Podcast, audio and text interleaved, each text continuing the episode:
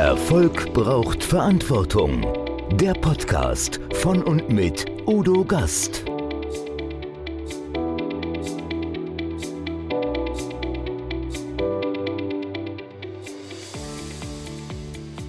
Podcast Folge 110. Katja Schleicher, Reden ist Gold und Schweigen der Anfang von allem Unglück. Bei Katja Schleicher dreht sich alles darum, Menschen zum Reden zu bringen. Und das kann sie wirklich. Und sogar in fünf Sprachen. So werde ich in meinem eigenen Podcast auf Niederländisch anmoderiert. Nach Studien der Germanistik, Anglistik, Amerikanistik, Psychologie und Linguistik war Katjas berufliche Entwicklung von Beginn an auf die Arbeit mit internationalen Unternehmen ausgerichtet. So begleitet Katja beispielsweise Unternehmen in der Führung interkultureller Teams. Als erfahrene Kommunikationsexpertin sorgt sie bei ihren Klienten dafür, dass das Herz dem Kopf die richtigen Worte in den Mund legt. Außerdem klären wir, warum deine Schuhe deine Entscheidung beeinflussen.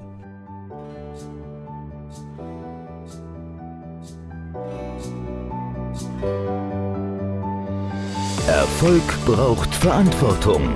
Noch mehr bedarf es kompetente Begleitung auf dem Weg zum Erfolg. Weise Unternehmer holen sich Rat von denen, die den Weg schon gegangen sind und die Abkürzungen kennen. Die Kontaktadresse von Udo Gast finden Sie direkt in den Show Notes. Liebe Zuschauer, liebe Zuhörer, herzlich willkommen beim Gastredner.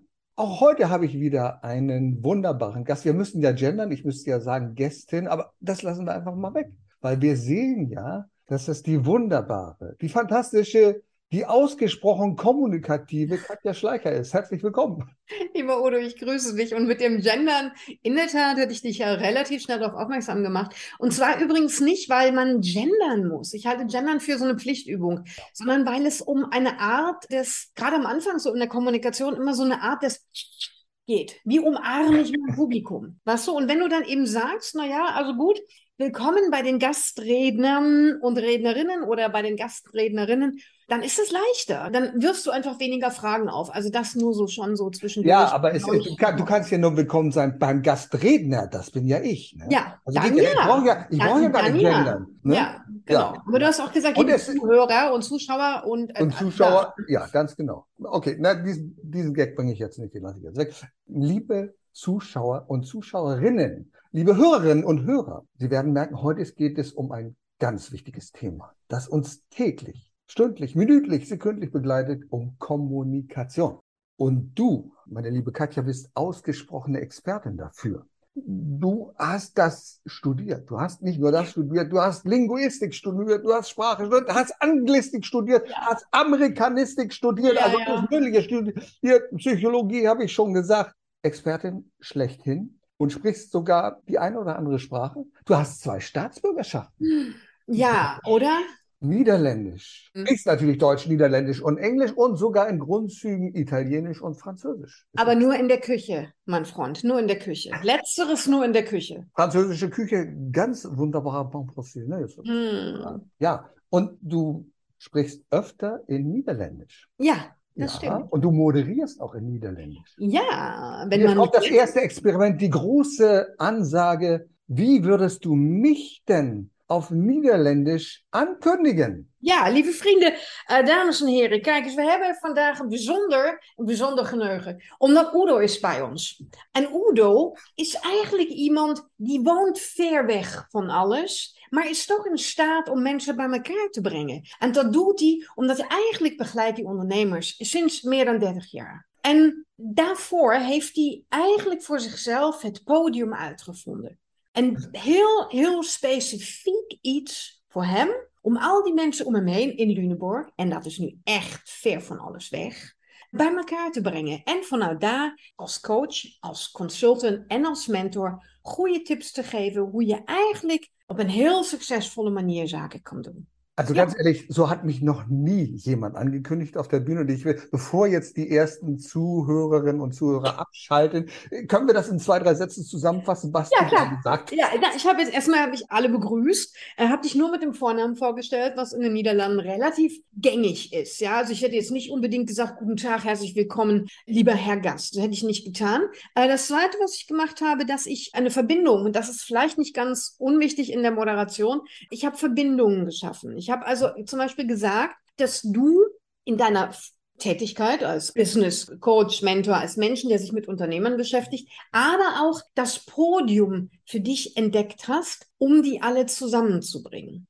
Das habe ich ein bisschen erklärt. Ich habe natürlich gesagt, dass du eigentlich ganz weit weg wohnst, also quasi in der Valla Pampa. Genau. Und dass es dir aber trotzdem gelingt, die alle zusammenzubringen. Das so in a nutshell. Also wunderbar, wunderbar. Und ich liebe es, wenn ich mit Menschen spreche, die für so einen Blödsinn spontan zu haben sind, liebe Katja. Und genau deswegen. Nenne das Niederländische keinen Blödsinn. Die nehmen das hier sehr. Nein, für diesen Blödsinn, für meinen so, Blödsinn. Das meine ich, für ja, meinen ja. Blödsinn zu haben. Nein, immer gerne, natürlich. Klar. Ja, nein, Nieder ich liebe die niederländische Sprache. Ich liebe sie. Es gibt einen Sender, den wir auch empfangen können. Ich weiß nicht, irgendwie B sowieso. Und BNR für mich mal. Ja, das kann sein. Und wenn ich da mal reinschalte und höre so eine Talkshow, das ja. ist für mich so faszinierend, weil das klingt irgendwie für uns ein bisschen niedlich. Ja, ja, ja, total. Ja, ja, ja, das ist ja, das genau. Wort. Niedlich. Es klingt ja, niedlich und deswegen ist es so schön. Ja, deswegen das ist aber auch ganz gefährlich. So wenn Deutsche denken, ach, die Niederländer, die klingen ja so niedlich. Ja, das haben wir beim Fußball auch gesagt, die spielen keinen niedlichen Fußball. Genau. So ein Fußball, genau. dass sie ernst zu nehmen sind, genau. Oder bei der nächsten Verhandlung über den Tisch gezogen werden, ohne dass du es gemerkt hast. Ah, es war ja so niedlich. Ah, ah, mhm. naja, du hast ja ein Lebensmotto, nichts Menschliches ist dir fremd und ja. ein Arbeitsmotto, das so ein bisschen von Laoze bestimmt ist. Das heißt, jede lange Reise beginnt mit dem ersten Schritt. Mm, mm. Wann begann denn deine lange Reise zur Kommunikation? Hast du das schon in der Schule gesagt? Ich kann reden, ich kann schreiben, ich mache das gern. Wie ging es los?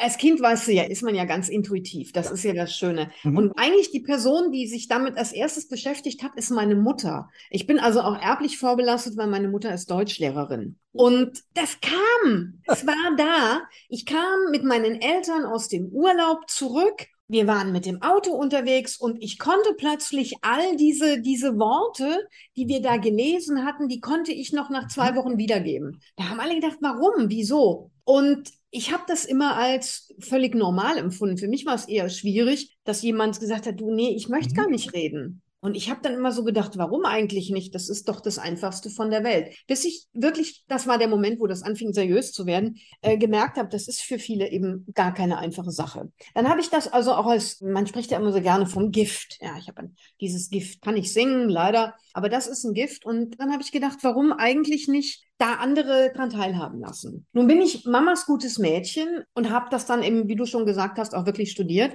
habe mir also ein gutes, ordentliches Degree geholt und habe dann sehr lange in der, in der Corporate Communications gearbeitet. Dort ist mir das übrigens auch wieder begegnet, dass viele es ganz schwer finden, das richtige Wort zur richtigen Zeit ja aufs Tapet zu bringen. Und seit 2006 habe ich dann eigentlich viele meiner damals noch Kollegen zu Kunden gemacht und habe meinen eigenen Laden aufgemacht, habe ein eigenes Unternehmen gegründet, das das zum Ziel hat, Leuten leichter in die richtigen Worte zu helfen. Egal übrigens wo. Ob das jetzt so eine, eine Videokonferenz ist oder ein ganz normales, non-konfrontierendes Gespräch oder aber eben die große Bühne bei der Bits und Pretzels oder bei irgendeiner anderen großen wichtigen Konferenz, wo es vielleicht darum geht, dass du dein Unternehmen präsentierst, aber natürlich auch für ganz, ganz viele Professional Speaker, die sagen, hey, du pass mal auf, mein Thema kann ich von oben nach unten, alles klar, aber jetzt, jetzt brauche ich die richtigen Kniffe, damit das Ganze auch noch auf der Bühne so einen Baueffekt hat, dass mich alle wieder buchen wollen. Nun sagen ja viele, das geht ja entgegen eines alten Sprichwortes, das da lautet, Reden ist Silber, Schweigen ist Gold. Das hast du umgedreht. Also, nein, nein, nein, nein, das ist ja völliger Unsinn. Also Reden Gold und Schweigen ist allerlaster Anfang. Ja. Das bitte verstehen. Lass mich zunächst einmal sagen, dass Schweigen nicht unbedingt Stille sein muss. Also ich finde Stille etwas sehr Wichtiges, was die Reflexion anbetrifft. Und bevor wir uns überhaupt in die Worte werfen, nach diesen zwei Wahnsinnsjahren, die wir hinter uns haben, und weiß der Kuckuck, was noch kommt, halte ich es aber noch für viel wichtiger, als ich es vorher schon gehalten habe, dass wir mit Worten leichter zueinander finden. Ich glaube, dass jedes Missverständnis wirklich zumindest zu 50 Prozent aufgelöst werden kann, wenn einer den Telefonhörer, du erinnerst dich, das ist dieses altmodische Ding, das man hatte, da konnte man rangehen und sagen Hallo und dann konnte man was erklären. Und das sollte man ich immer. so ein Relikt noch hier. Guck mal da, du, da, da du weißt genau, genau. Ja, ja, also ich halte das einfach wirklich, sich zu trauen und den Mut zu sprechen, der ist etwas, was bei mir ganz, ganz oben steht in all meinen Aus Ausbildungen, all meinen Trainings. Wie finde ich den? Jeder hat übrigens eine eigene Definition davon. Also das ist, heißt nicht unbedingt, dass wir alle hau drauf sein müssen. Mhm. Wir müssen uns auch nicht alle auf eine große Bühne stellen. Aber den Mut zu sprechen, den halte ich für deshalb so wichtig, weil sonst geht uns als Menschheit nämlich ganz viel Kluges verloren. Und das möchte ich nicht. Du hast so recht. Leider hilft es manchmal nicht. Ich nehme mal den aktuellen Konflikt. Wie oft hat ein Olaf Scholz, wie ein, ein Macron telefoniert mit einem ja. Herrn Putin, versucht ja. zu reden. Ja. Aber wenn die Fronten so verhärtet sind, dass Reden nicht mehr funktioniert, dann muss Kommunikation in anderer Weise stattfinden. Und das Ganz ist sehr, genau. sehr schade. Sehr, Nur bis es dahin kommt, ist ein weiter Weg zu gehen. Ich denke wirklich, in den meisten Fällen hilft es, sich hinzusetzen und zu reden.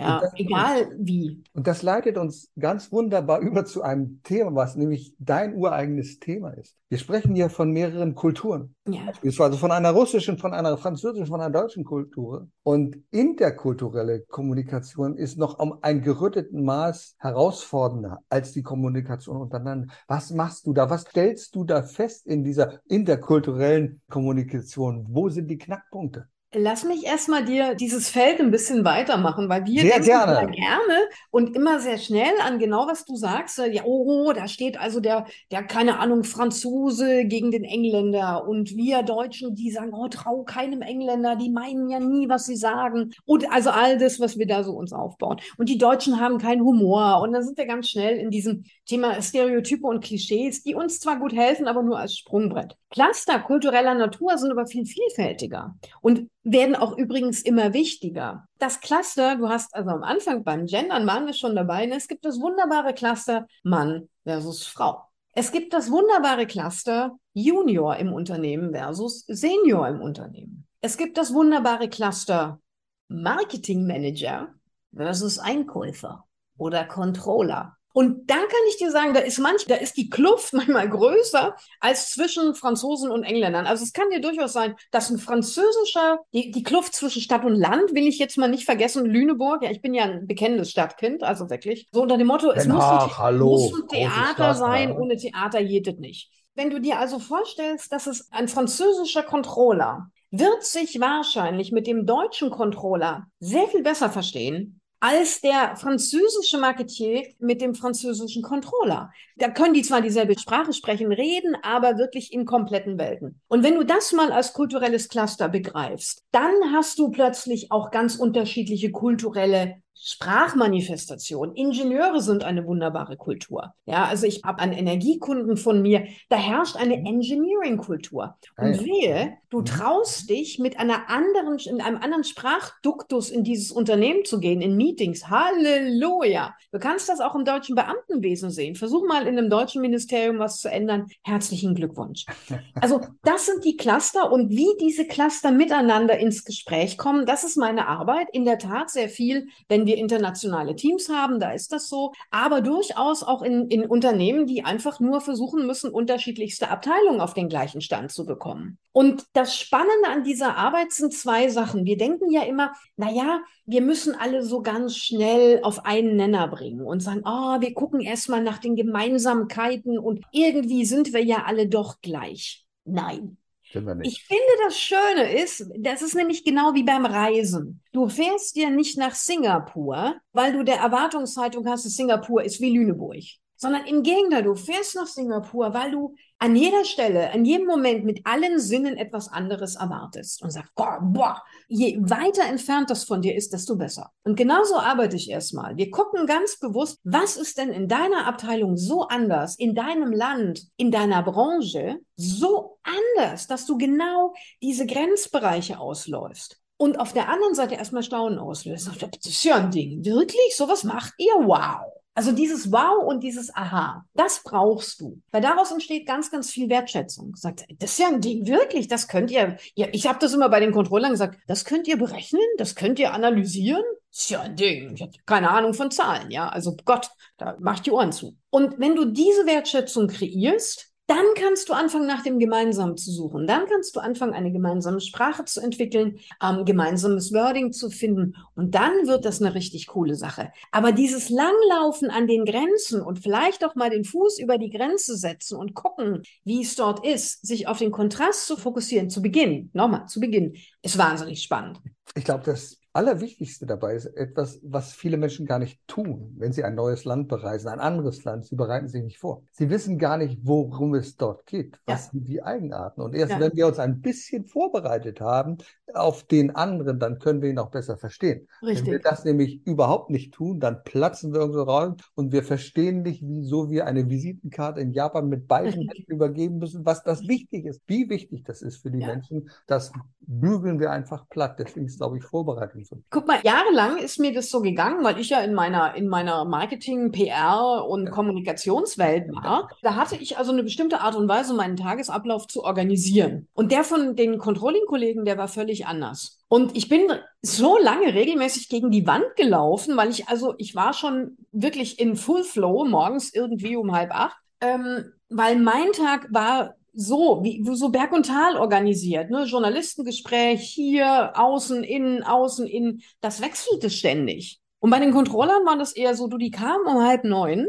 dann haben die ihre Jacke aufgehängt, dann sind die in aller Ruhe ihren Kaffee holen gegangen, dann haben die sich hingesetzt, dann haben die ihr System hochgefahren und dann haben die das erste Mal überhaupt hochgeguckt. In der Zeit bin ich schon fünfmal explodiert, weil ich ja wieder irgendwas brauchte, klar, ne? Mhm. Und wie unterschiedlich diese kulturellen Cluster waren. Ich bin da so oft wirklich gegen die Wand gelaufen, bis ich gemerkt habe, nee, mhm. warte mal, ich muss da einfach mal ganz anders rangehen. Ja, ja, ja? das ist richtig. Und, und dieses, mhm. dieses Verständnis entsteht aber erst, wenn ich auch lerne, wie weit weg der andere von mir sein darf. Das ist ja was sehr Schönes auch, ne? Ja, und oft reagieren wir ja sehr emotional. Wir werden ja. angesprochen oder so. Und du sorgst ja dafür, dass das Herz mhm. im Kopf die mhm. richtigen Worte in den Mund legt. Mhm. Was müssen wir mhm. darauf beachten? Wie funktioniert das? Ja, der erste Schritt ist also wirklich das Herz. Und das vergessen wir. Auch übrigens sehr gerne in der deutschen Kultur. Da gibt es so diese Sätze, ne, geben Sie mir mal bitte nur die Fakten, dann wird es schon in Ordnung sein. Nein, das ist nicht so. Wir sind ja Wesen aus Fleisch und Blut.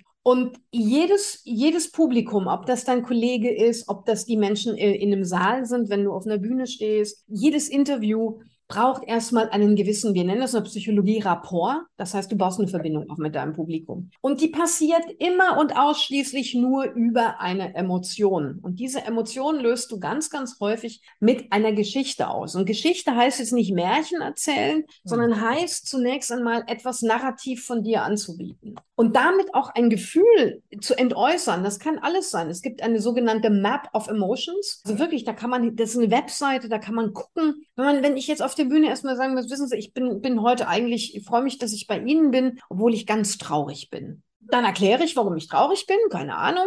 Gibt ja viele Gründe, warum man traurig sein kann, obwohl man sich freut, irgendwo zu sein. Und dann wird das Publikum schon spüren sagen, oh, da ist eine gewisse Zerrissenheit. Bei ihr, jetzt in meinem Fall, ist der Grund dafür das, aber bei mir ist es vielleicht etwas anderes. Aber das Gefühl von Zerrissenheit, Gespaltenheit, das kann ich nachvollziehen. Und das ist die gemeinsame Basis. Das ist die Tür, die sich öffnet. Wenn du dann durch diese Tür gehen willst, also quasi nachdem du Resonanz aufgebaut hast, ihr wisst ja, ne, es gibt dazu tolle Bücher, mhm. tolle, tolle, tolle Bücher, tolle Bücher. Äh, zum Thema Resonanz. Danach kommt die sogenannte Relevanz. Das heißt, du musst dann natürlich auch deine Kernbotschaft klar haben. Du kannst nicht einfach in einem Gespräch nur rumquatschen Du solltest das richtige Format für das, was du möchtest, wählen. Und danach, ja, Danach entsteht das, was wir die sogenannte Kongruenz nennen. Das ist so dieser berühmte Flow, wo du plötzlich denkst, ah, das war ja ein tolles Gespräch, das war eine tolle Show. Und wenn du dich, wenn du das im Nachhinein analysierst, zumindest geht mir das so, wenn ich mit meinen Kunden in solche Analysen gehe, stellen wir immer fest, dass diese Reihenfolge gut funktioniert hat. Zunächst auf einer gemeinsamen Emotion sich zu treffen und von dort aus etwas zu entwickeln. Das ist im Grunde so diese Drei-Schritt-Regel. Also ich stelle immer wieder fest, wenn Menschen auf einmal im Rampenlicht stehen, sei es bei einem Interview oder auf der Bühne, dann dreht sich vieles um 180 Grad. Ja. Hast du einen anderen Menschen vor dir? Und ich sage, warum? Ich nehme ein Beispiel und da seid ihr ja auch Experten, da machst du eine ganze Menge.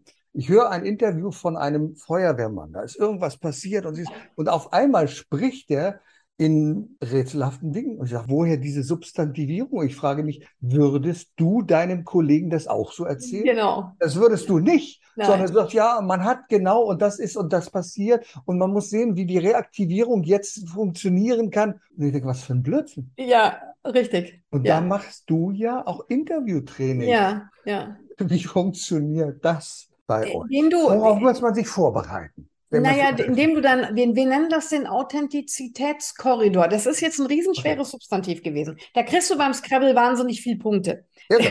Und diesen, und diesen Korridor in der Authentizität, den verbreitern wir. ja. Das bedeutet, die gefühlte Schmalspur. So unter dem Motto, oh Gott, jetzt ist da eine Kamera oder ein Mikrofon und jetzt darf ich nur noch dieses eine Ding sagen. Das ist nämlich sehr häufig das, was uns so zurückhält, weil wir denken, oh Gott, oh Gott, was mache ich denn, wenn eine unerwartete Frage kommt? Ich komme vom Weg ab, mir fällt gerade irgendwas nicht mehr ein. All die Dinge, die Mhm. uns im normalen Leben auch passieren. Verbreitern wir diesen Korridor, zum Beispiel indem wir die Botschaften auf 35 verschiedene Arten und Weisen vorbereiten. Indem wir mal sagen, sag das mal in einem Satz und sag das mal in fünf Sätzen. Erkläre das mal deinem besten Freund, erkläre das mal deiner Mama.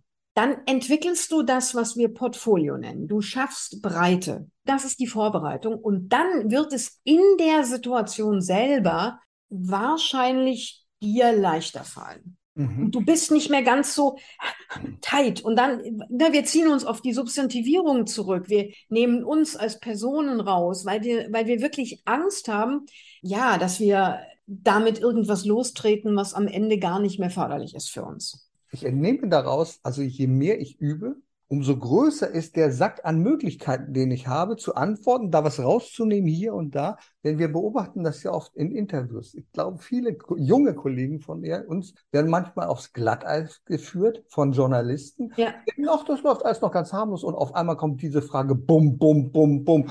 Und du denkst, oh Gott, was mache ich denn jetzt? Ja. Ich nehme mal so ein Beispiel. Markus Lanz, hervorragender Journalist, in- investigativer Journalist. Ich weiß nicht, ob ich da als Experte sitzen wollte, weil der bohrt aber so gnadenlos nach. Ich erinnere mich an ein Interview, das er mal gehabt hat mit diesem Krankenpfleger Ricardo Lange. Den hat Ja. er geschont, alles war gut, alles war prima so. Und dann kommt Friedrich Merz. Und dann Mhm. geht's aber wirklich zur Sache. Natürlich kann sich ein Friedrich Merz wehren. Ein Ricardo Lange hätte das nicht tun können. Aber Ja. das ist dann so eine Falle, wo du reinläufst. Und dafür bereitet ihr die Menschen vor, richtig? Du hast gesagt, mehr üben. Lass mich das ergänzen. Gerne. Mhm. Mehr unterschiedlich üben. Ja. Es nützt dir also nichts, wenn du die gleiche Sache Mhm. 25 oder 30 Mal machst. Aber wenn du sie von unterschiedlichen Perspektiven betrachtest, dann wird es leichter. Wenn du sie in unterschiedlich, wir sagen dir sehr gerne Formate bringst, Mhm. ja, dann wird es leichter. Das heißt also, die, ne, du sag, sagst mal in einem Satz, Ja, jetzt ja. kommt die Oma,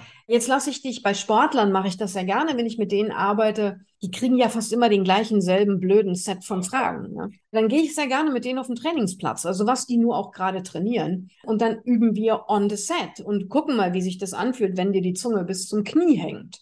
Ja, also ganz unterschiedlich zu sagen, okay, wir üben Zunächst mal kriegst du zwei Minuten die Zeit, mal selber was zu erzählen. Und dann kommen, Mhm. kommen die Fragen. Das Zweite, was wir natürlich in der Vorbereitung, gerade weil du auf die Journalisteninterviews anspielst, das betrifft aber übrigens nicht nur die, sondern auf den Gedanken, es kommt jetzt jemand, der will dich in die Pfanne hauen. Die meisten, wenn du das umdrehst mental und sagst, nee, der ist interessiert an was. Und Mhm. der Journalist macht seinen Job. Wenn der, wenn der Lanz nämlich nicht nachfragen würde, dann wäre es problematisch. Er muss, er muss, er soll. Das wollen wir, weil niemand möchte in der Zeitung was Langweiliges lesen. Niemand möchte sagen, Menschenskinder, der Udo Gast, das ist ja der größte Business Mentor der Welt. So ein Quatsch, das, das glaubt ja keiner. Aber jeder möchte eine spannende Geschichte über dich hören die am Ende beweist, dass du der Größte bist. Das ist es ja. Nur das einfach so zu sagen, das wäre dann eine pure Behauptung und das möchte keiner. Und das versuchen Journalisten, das versucht aber auch ein kritisches Publikum bei einem Redner immer wieder zu hinterfragen. Und da solltest du also in der, wenn du in der Öffentlichkeit stehst, eigentlich eher dankbar sein dafür und nicht wie Fritze Merz sich immer ständig nur wie die beleidigte Leberwurst aufführen. Da hast du recht. Und stelle ich aber auch fest, gerade in unserem Genre bei den Speakern, mhm. steht jetzt jemand auf der Bühne, besonders junge, unerfahrene Speaker, und die denken, okay, Jetzt ist der Moment, da muss ich die Welt verändern. Jetzt erwarten die etwas von mir und ich muss Dinge ansprechen, die ich sonst nicht sagen würde. Ja. Ich höre immer wieder auch bei gerade jungen Kollegen, ich denke, hm, du musst jetzt nicht auf einmal den Moralapostel spielen. Das glaube ich dir nicht. Richtig. Hast du da Tipps und Tricks für die, die auf die Bühne gehen, so gerade in den Anfängen? Ja, drei Nummern, drei Nummern kleiner, ne? Drei Nummern kleiner. Es ja, ist wirklich, okay. es ist eine ganz einfache Regel. Ja zunächst einmal zu sagen, wer bin ich eigentlich? Okay. Wer bin das ich? will ich ja wissen. Ich will das ja wissen. Ja, ich, ja genau, das Publikum ist ja. genau, ist ja neugierig. Ne? Ja. Wer bin ich? Und die zweite Frage, die das Publikum gerne beantwortet haben, wird, was kannst du für mich tun? Und dann, ja, empfehle ich schon, irgendwie den Messias zu Hause zu lassen. Also wenn das dann schon so losgeht, ich helfe dir, was kommunikativ ganz großer Quatsch ist, weil wenn du jemandem hilfst, macht das die andere Person was? Kleiner. Hilflos. Und niemand ja, will hilflos, sein. ja. Ganz genau. Ganz genau, ja. Es ist auch schwierig, wenn jemand kommt und sagt, ich zeige dir. Ah, vielleicht will ich gar nicht gezeigt bekommen. Weiß ich nicht. Ja, natürlich brauchst du als Speaker was Missionarisches. Mhm. Nur wir sollten uns wirklich ernsthaft damit auseinandersetzen, dass unser Beitrag zur Verbesserung der Welt ein bisschen kleiner ausfällt als wir uns das manchmal vorstellen. Das ist immer noch genug. Den sollten wir nur richtig machen. Also ich empfehle wirklich ganz genau zu schauen, ah, du, wenn du das möchtest, wenn du auf die Bühne möchtest, vertiefe deine Expertise. Das heißt, wirklich sei ein Experte auf deinem Gebiet. Also sei richtig gut. Ohne dass du das, das gibt ja diesen alten Spruch, sage nie mehr als du weißt, aber wisse immer mehr als du sagst. Mhm. Du solltest schon ernsthaft, also so einen, ein, ein Siebtel über dem Wasser und sechs Siebtel unter dem Wasser. Du solltest schon ordentlich mal sechs Siebtel zu deinem Thema wissen. Da solltest du gelesen haben, da solltest du erfahren haben, da solltest du mit Menschen gesprochen haben. Hast du das nicht, würde ich sagen, hältst du erstmal noch zwei Jahre den Mund. Ist ja auch eine Möglichkeit. Das zweite ist, also vertiefe deine Expertise und das zweite ist, verbreitere dein Format, weil die Keynote per se ist tot. Lang lebe die Keynote nur in einem anderen Format. Mhm. Wichtiger ist es für mich, meines Erachtens, wenn du sagst, lieber Kunde, hier ist meine Expertise. Das ist das, was ich dir anbieten kann. Und wir gemeinsam können entscheiden, was gut für deine Veranstaltung, dein Team ist. Vielleicht brauchst du 25 Minuten Impuls. Und danach brauchst du vielleicht eine Moderation mit drei Experten auf dem Panel. Und dann brauchst du vielleicht noch eine Art Workshop oder Unconference oder irgend sowas. Das heißt, je stärker, je breiter du dich auch aufstellst auf der Bühne in deinen Formaten, desto sicherer wird dein, zu, deine Zukunft als Speaker sein, egal zu welchem Thema. Und das solltest du wirklich bis in die Details wirklich können. Und da muss ich dir manchmal ganz ehrlich sagen, da bin ich überrascht, wie dünn manchmal die Lagen sind, die ich da zu hören bekomme. Naja, und ich bin sehr überrascht und manchmal regelrecht geschockt, wenn ich dann höre, dass jemand sich Keynote-Speaker, ja. Keynote-Speakerin nennt, mir wahrscheinlich, ich habe schon zweimal nachgefragt, nicht richtig erklären könnte, was dann das überhaupt sei. Aber man sei ja nun Keynote-Speaker. Man darf nicht einfach Redner sagen oder Experte auf der Bühne. Das darf man nicht. Man muss Keynote-Speaker sein. Ja. Und da weiß ich nicht, da darf man sich doch manchmal ein bisschen zurücknehmen. Also ich bin ganz gerne Begleiter von meinem Publikum. Ja. Da verstehe ich mich immer ganz gerne. Ich habe auch sehr gerne ein Gespräch, eine Konversation. Wenn ich auf der Bühne stehe, versuche ich immer das Saallicht anzulassen. Egal, ob da 2000 Leute sitzen oder 20, weil du plötzlich in diese Conversational Intelligence mhm. kommst. So ja, einmal kannst du, dann, wenn dir dann auf der Bühne was passiert, keine Ahnung, es geht was schief oder es kommt ein Zwischenruf aus dem Publikum, dann ist das für mich eher so, dass ich sage, ja, endlich, wir haben ein Gespräch. Je mehr das ist, desto besser wirst du in Erinnerung bleiben. Ja, desto lebendiger wird es auch, auch für das Publikum, weil es gilt die alte Regel, du sollst nicht langweilen. Und eins muss man ja auch sagen, mit Reden in der Öffentlichkeit wecken wir Erwartungen. Ich nehme ein Beispiel und zwar, das hast du analysiert. Du hast die, ich glaube, das Interview mit Kamala Harris und Mike Pence. Yes. Kamala Harris kommt ja yes. so granatenmäßig ja. rüber in ihrer ja. Gestik, in all diesen Dingen, die sie gesagt haben und sagt, boah, das ist eine beeindruckende Frau, wo sie da die Hand hebt, wo sie die Pausen an der richtigen Stelle macht. Mhm. mhm. Aber mhm. jedoch, was ist jetzt? Ich ja. wage nicht nach Amerika zu schauen, ich habe da keine Ahnung von, aber ich höre nichts. Ich weiß nicht, wo ist die Umsetzung? Mein großes, mein, ja, mein großes Drama. Es ist ja wirklich ganz häufig so, du kannst, Kommunikation ist halt nicht alles, ist viel, ne? sondern du musst deinen Worten immer Taten folgen lassen. Das hat bei Obama besser geklappt. Das ist im Falle von Kamala Harris leider sehr, sehr, sehr, sehr, sehr, sehr in diesem, was der so ist, so sich im, im Alltäglichen verstrangelt. Ja, in den politischen Gemengelagen zwischen Republikanern, Repräsentantenhaus, Senat, Oh, und das ist so, so schade. Also, was jetzt genau nicht funktioniert hat, das kann ich dir auch nicht Können sagen. wir nicht wissen. Können wir Aber nicht. es ist in der Tat sichtbar und es, es tut mir, es tut mir im Herzen weh, weil ich glaube einfach, dass sie eine so, eine so wichtige Figur ist für die Zukunft der USA und für die Zukunft von Frauen in der Politik und im Geschäftsleben. Ja. Und gerade, ich, ich habe auch gedacht, jetzt wird das so weitergehen. Wir haben immer so diese acht Jahre von Obama, wo jede Rede besser wurde. Und das sehen wir jetzt bei ihr noch nicht. Aber ich bin ja jemand, der die Hoffnung nie aufgibt. Der Grossmann hat ja sogar in seinem Buch Der achte Arm des Oktopus, ja. da gibt's ja unter, hat er Kamala Harris zur Präsidentin der Vereinigten ja. Staaten gemacht. Also ja. da gab es auch diese Erwartungshaltung. Klar, logisch, logisch. Es ist natürlich auch irre, wenn du Projektionsfläche bist, was ist das sehr gefährlich, ne? weil du ja automatisch größer gemacht wirst. Und, und Bühne, also egal ob die ganz klein oder ganz groß ist, vergrößert automatisch den Fokus. Das ist dieses, die Aufmerksamkeit, die geht immer dorthin, wo sich die Energie fokussiert. Das ist ein altes Theaterprinzip. Mhm. Die Bühne ist dunkel und dann geht ein Spot an und da steht jemand drin. Auf einmal ist das die wichtigste Person in diesem Theater- oder Kino-Universum, obwohl die es im wahren Leben überhaupt nicht ist. Und da entsteht natürlich auch ein gewisser Mismatch, auch was, um da nochmal drauf zurückzukommen, was unsere Speaker-Egos angeht. In dem Moment denken wir auf der Bühne, boah, jetzt bin ich ganz wichtig. Nee, ich bin nach wie vor genau die gleiche gute, tolle, Katja in der gleichen Expertise. Nur für den Moment ist es, gebe ich vielleicht für ein Publikum ein Stück weiter eine Richtung vor. Aber ich bin deswegen nicht cooler oder wichtiger als die anderen. Ich glaube, das haben wir als, als Speaker, mh, hm, vergessen wir das manchmal. Und ich glaube, es gibt Beispiele gerade hier bei uns in Deutschland, wo es genau andersrum ist. Mhm. du sagst, boah, was passiert denn dann? Man muss politisch nicht einer Meinung sein, aber ich bin beeindruckt von Annalena Baerbock, von einer Frau, die bei den UN eine Story erzählt. Eine Story, die mich so berührt von mir, die geboren wird in einer hoffnungslosen Umgebung, die nicht weiß, ob sie ihre Großeltern jemals kennenlernen wird. Das Kind, das dort zur Welt kommt. Und ich denke. Aber wow. don't, also don't jinx it, ja. Also ja, wirklich, okay. lass es, don't jinx it. Es ist, es, es ist wirklich, lass uns hoffen, dass sich sowohl Habeck als auch ja, Annalena Baerbock. Habeck hatte einen etwas schwierigeren Start ja, äh, als Annalena. Annalena ist also im dritten Gang losgefahren und Habeck musste erstmal gucken, dass er das richtige Müsli findet. Das hat er dann geschafft.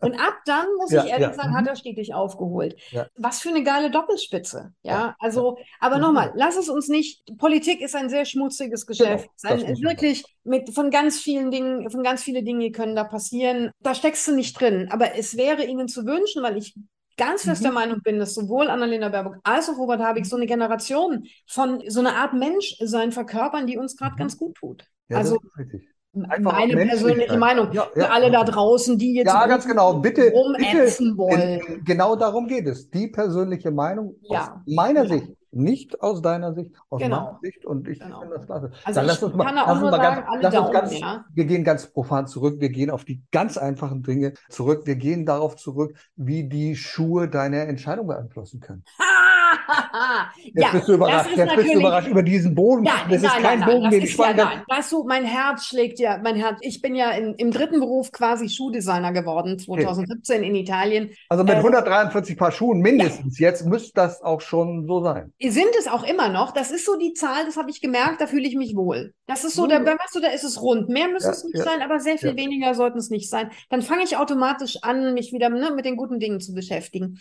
Ja, das ist wirklich so. Wenn du beispielsweise in einem stabilen Schuh stehst, ja. das muss nicht ein Sneaker sein, das meine ich gar nicht, sondern ja. einer, der, du hast ja vorne deine Fußbreite, ne? Wenn der dem Fuß entspricht, wenn er dich nicht drückt, ja. dann triffst du eine stabilere Entscheidung. Stehst du dagegen zum Beispiel auf einem Absatz, das heißt automatisch hebt sich ja die Ferse und der Ballen muss mehr tragen, dann bist du gefühlt erhöht. Du triffst eine trippelndere Entscheidung. Das ist hm. vielleicht nicht immer so eine Bewusstsein. Und für Männer, die Männer tragen jetzt nicht so oft neun Zentimeter Absätze. Ja, es sei denn, sind. In den 70ern schon. schon. Ja. In den 70ern schon, ja. Das macht wirklich einen Unterschied. Und dadurch, dass die, die Füße uns ja so eigentlich den ganzen Tag tragen, machen wir uns darüber mhm. zu wenig Gedanken, dass sie A, eine stabile, die haben ganz viel Funktionen, die müssen stabil sein, cool sein und sie sollen auch noch unseren Style, unseren Stil unterstreichen. Oh, das ist ein ganz, ganz wichtiger Punkt. Also Schuhe sind für mich eines der wirklich unterschätztesten Accessoires. Ja, da muss man viel mehr drauf achten.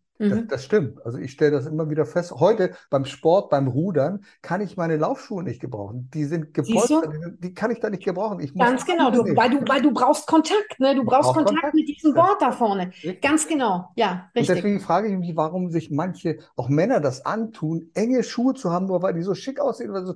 Die Leute gucken die ganze Zeit auf die Schuhe und sagen, oh, das ist aber coole Schuhe. Naja, wenn ja, du noch dazu nimmst, so dass, ja, dass ja oftmals der Schuh gar nicht zum Rest des Körpers passt.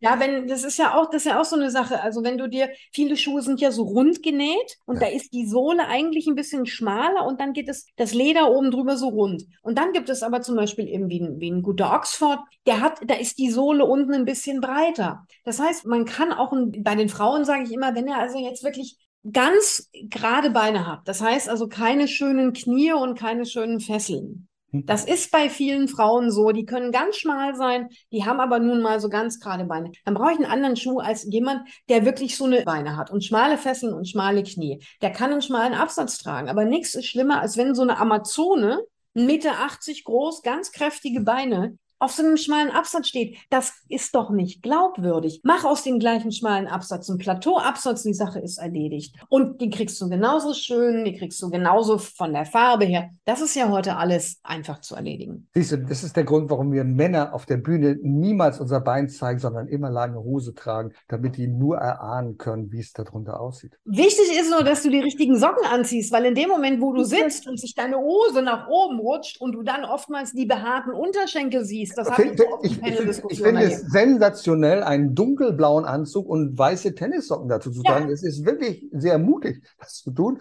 weil die Menschen gucken doch in erst. Aber lass uns zum Schluss nochmal auf ein wichtiges Thema eingehen. Wir beide sind ja Autoren im Mentoren Media Verlag ja. und da erscheint demnächst ein Buch zu einem ganz wichtigen Thema. Ja. Und das heißt beziehungsgerecht kommunizieren, das du mit der Kollegin Tatjana Nuding heißt sie. Worum geht es in beziehungsgerechter Kommunikation? Wir gucken uns alles das nochmal an, was am Ende ausmacht, unabhängig vom richtigen Wort. Bin ich eigentlich im richtigen Moment? Bin ich in der richtigen Atmosphäre? Wie sind, das ist die Frage, das ist unsere Ausgangsfrage gewesen. Wie sind eigentlich die Machtverhältnisse in diesem Gespräch, das ich gleich führen will? Und ich kann nicht einfach so tun, als ob wir alle gleich sind. Wenn ich mit meinem CEO oder meinem Abteilungsleiter ein Gespräch habe und ich bin der Praktikant, die Praktikantin, es tut mir leid, dann ist dort ein Machtgefälle. Wie groß das ist, das ist unterschiedlich. Nur ich muss dieses Machtgefälle wahrnehmen. Ich muss in der Lage sein, adäquat zu reagieren, wenn ich erfolgreich sein will im Beruf.